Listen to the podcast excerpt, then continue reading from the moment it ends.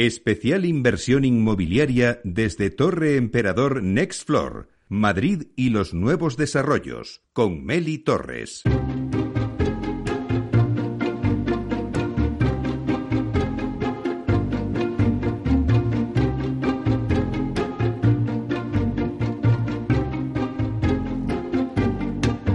Inversión inmobiliaria con Meli Torres.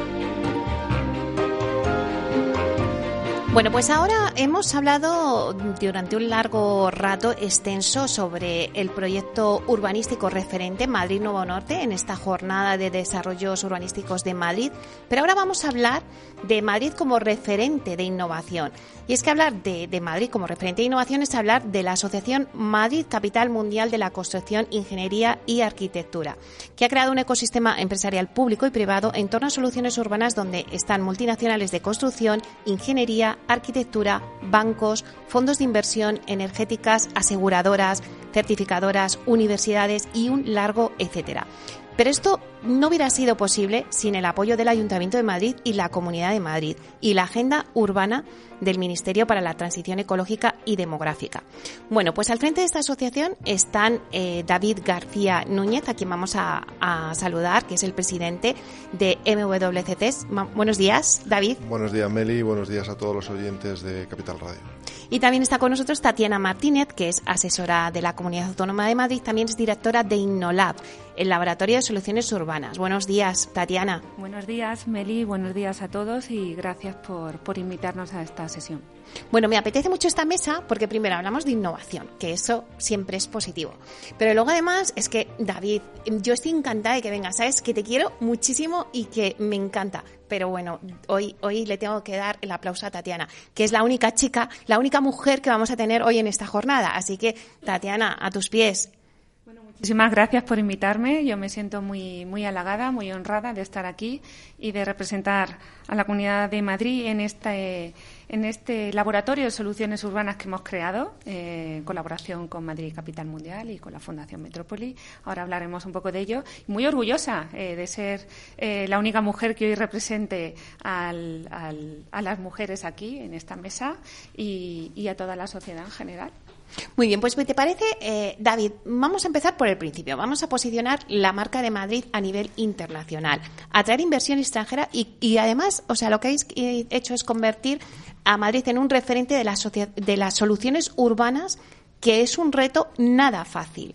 ¿Cómo habéis conseguido que las empresas pues presenten medidas innovadoras para resolver los grandes retos urbanísticos a los que se va a enfrentar la ciudad de Madrid en los próximos años como punta de lanza del crecimiento urbano en España y en Europa? Bueno, de forma muy resumida, eh, y gracias por invitarme a, poder exponer y, poder eh, transferir eh, todo lo que hemos hecho durante estos tres años a todos los oyentes de Capital Radio, junto con las personas que nos acompañan hoy aquí en Torremperador.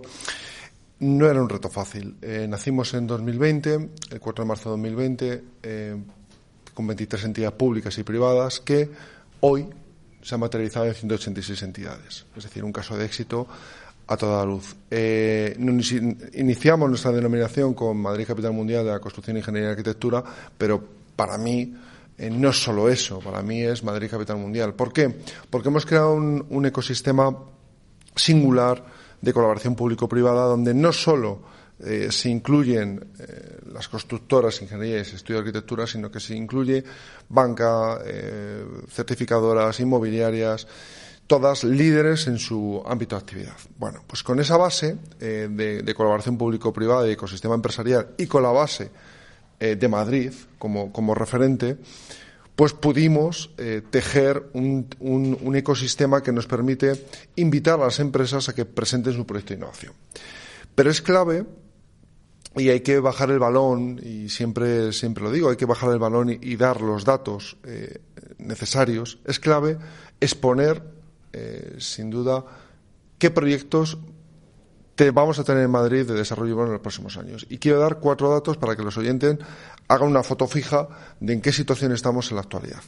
Tenemos Madrid Nuevo Norte, que lo han comentado estupendamente bien en la anterior mesa, con más de 25.000 millones de inversión y que aportará 350.000 puestos de trabajo. Pero además tenemos Valdecarros. ¿Y por qué cito Valdecarros? Valdecarros va a generar 51.000 eh, pisos, más o menos, que además va a suponer eh, un impulso y un reequilibrio territorial que ya en época de, Esperanza Aguirre eh, se, impuso ese reequilibrio territorial con el plan Prisma, un reequilibrio territorial en torno al norte y al sur de la ciudad.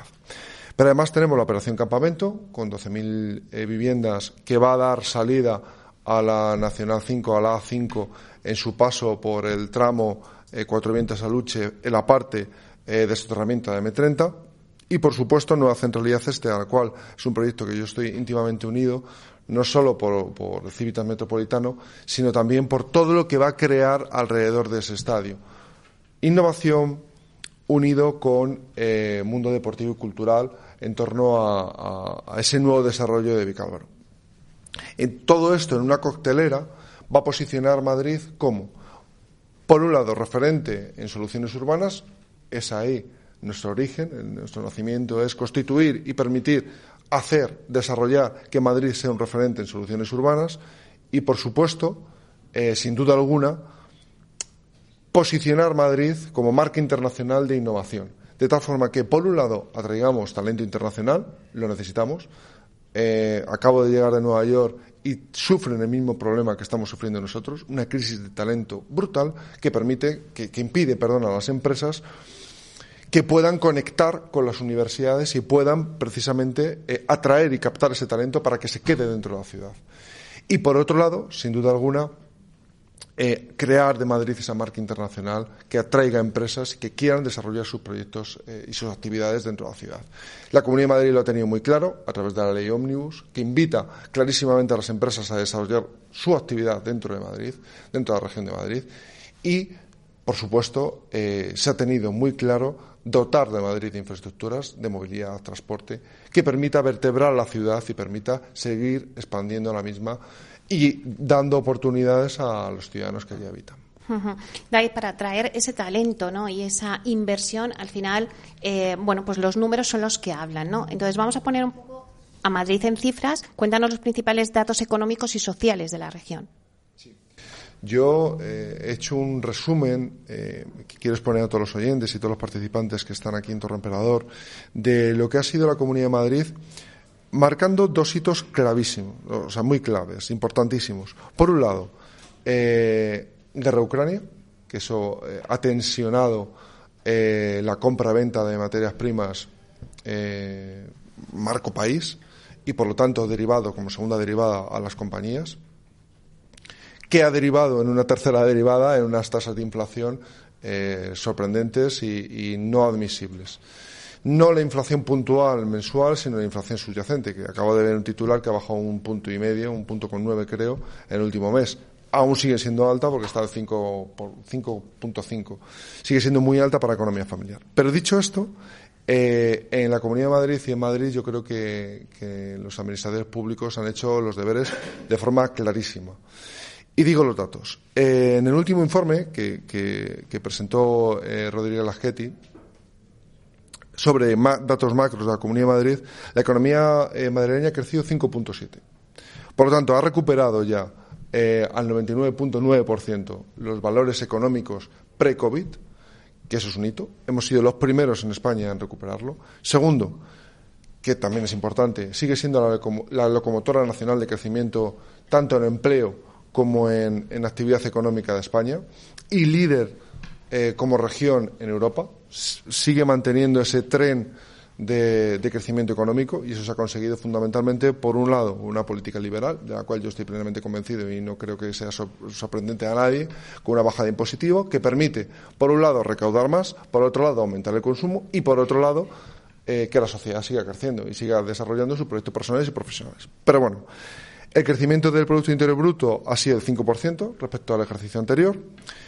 Se han creado o se, han, eh, se han atraído 28.800 nuevas empresas que representan el 23% del conjunto nacional.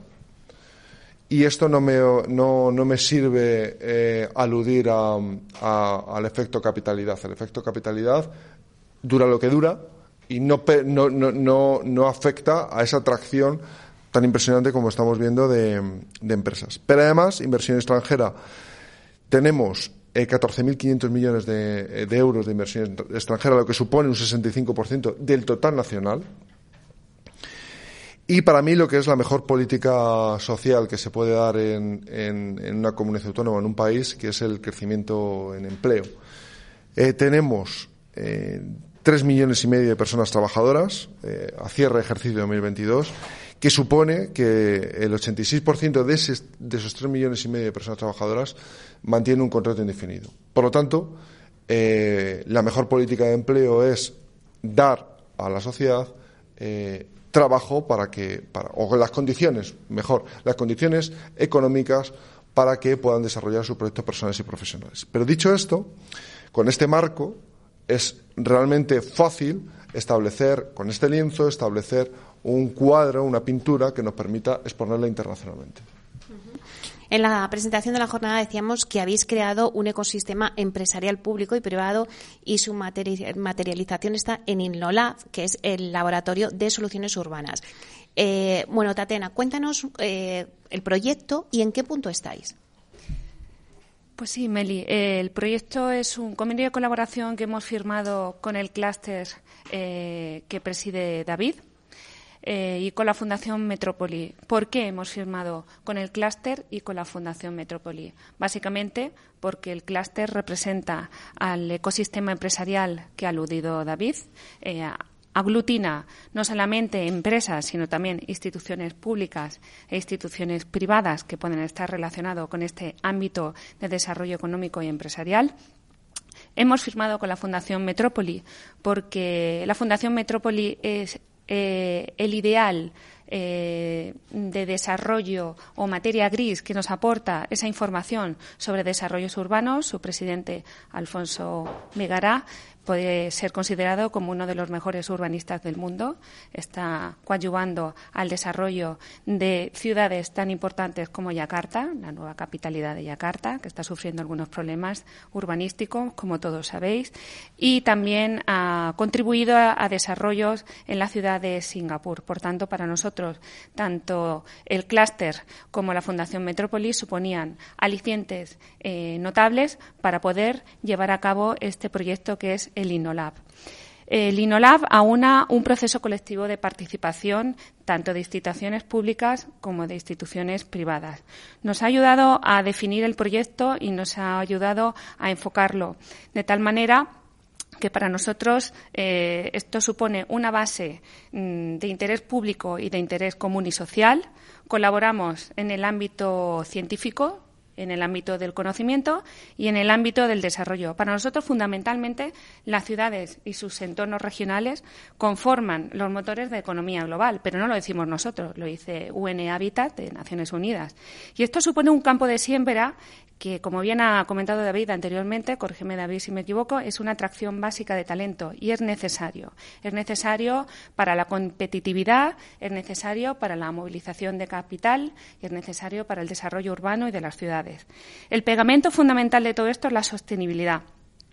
La sostenibilidad 360. Hablamos de sostenibilidad medioambiental, de sostenibilidad económica y, como no, de sostenibilidad social. Por ello, creamos este laboratorio. Este laboratorio es un laboratorio virtual que básicamente está encaminado en esta atracción de conocimiento científico, de conocimiento urbanístico, de conocimiento de materiales, por ejemplo, que ayuden a aportar todos esos insumos que supongan un desarrollo, eh, una ayuda al desarrollo y a la ejecución del proyecto de Madrid y Nuevo Norte.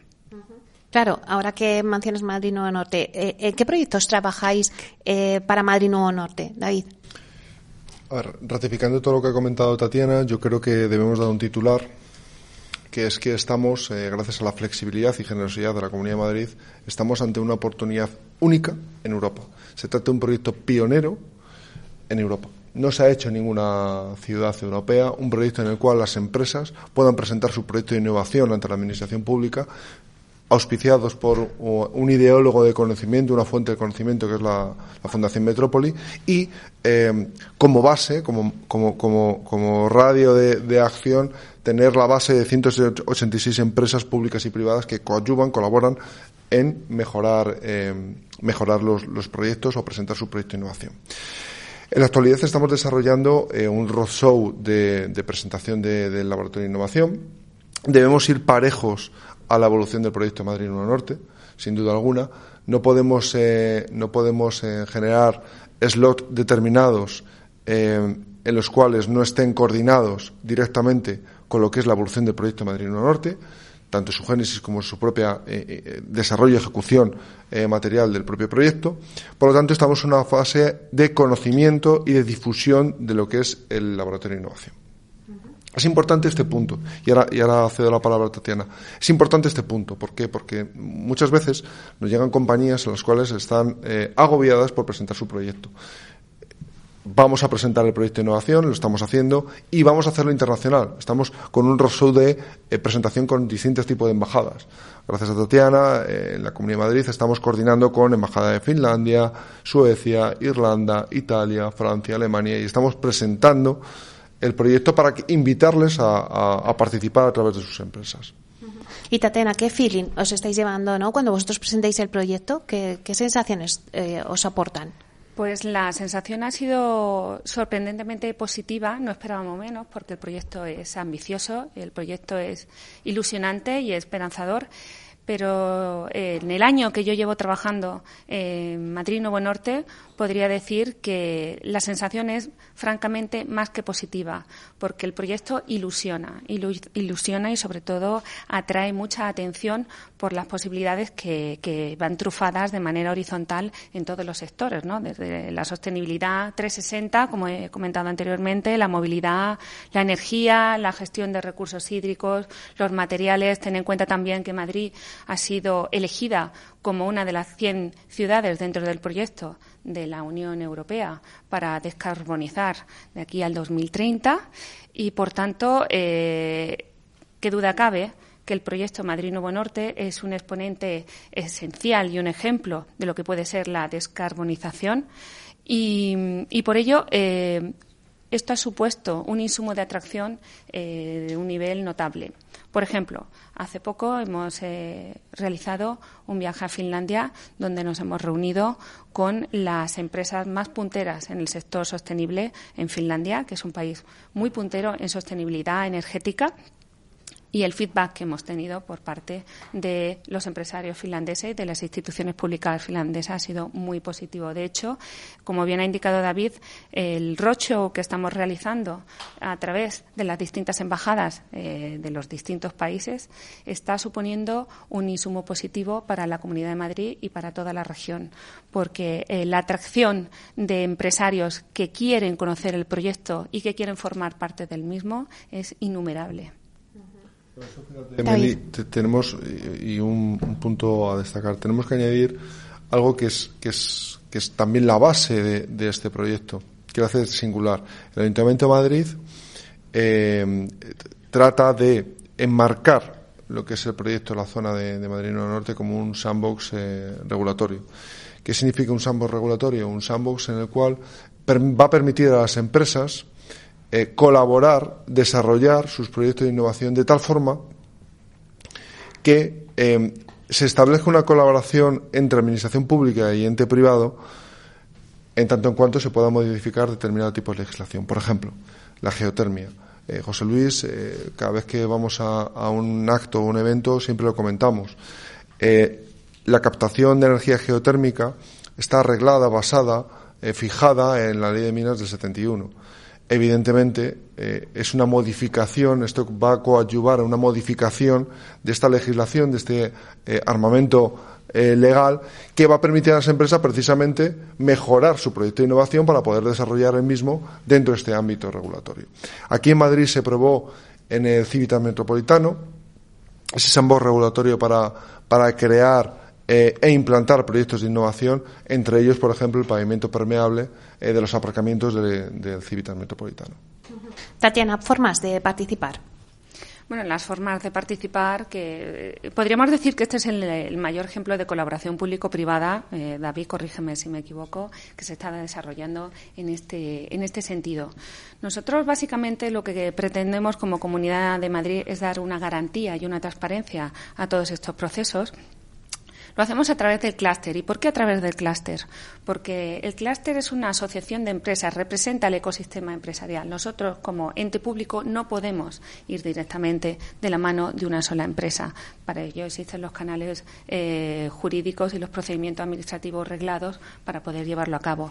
Eh, de tal manera que por esto ahora nosotros trabajamos con la asociación que representa, es el escaparate eh, de todo este ecosistema de empresas especializadas y mm, seleccionamos los proyectos punteros más innovadores que se nos presentan, proyectos que básicamente estén eh, basados en uno de los siete pilares que nosotros hemos seleccionado como claves para el proyecto Madrid Nuevo Norte, como son la sostenibilidad, la movilidad eh, eficiente, la energía, eh, renovable, la innovación en soluciones constructivas, por ejemplo, materiales de construcción como el acero que tengan una huella carbono cero, la gestión de recursos hídricos, la gestión de residuos de manera sostenible o el desarrollo de soluciones urbanas sostenibles. Por ejemplo, hemos eh, encontrado casos curiosos como es el recubrimiento de fachadas con soluciones hidropónicas, son fachadas verdes que se alimentan de eh, aguas grises generadas por los propios edificios. Bueno, este tipo de soluciones son las que a nosotros nos parecen eh, llamativas, sorprendentes y que pueden aportar un valor añadido al desarrollo del proyecto de Madrid Nuevo Norte. A través de, las empresas, del clúster de empresa, hacemos una selección y también a través, de la eh, de Crea Madrid Nuevo Norte, que es el otro socio, la otra parte de este gran proyecto de Madrid Nuevo Norte. Todo esto conforma lo que son los filtros y los procedimientos para poder seleccionar los proyectos más innovadores. Bueno, pues no sé si un titular, David. Muy rápido, muy rápido. Tan rápido que no voy a ser tan poético como, como anteriormente, pero estamos ante la gran oportunidad de consolidar, posicionar y transformar la marca Madrid a, todo el mundo, evidentemente. Y que Madrid es una cuna para ser invitado y ser eh, poder desarrollar los proyectos eh, profesionales y personales. Bueno, pues lo dejamos ahí. Muchísimas gracias a los dos. Gracias por estar aquí. Gracias, Gracias.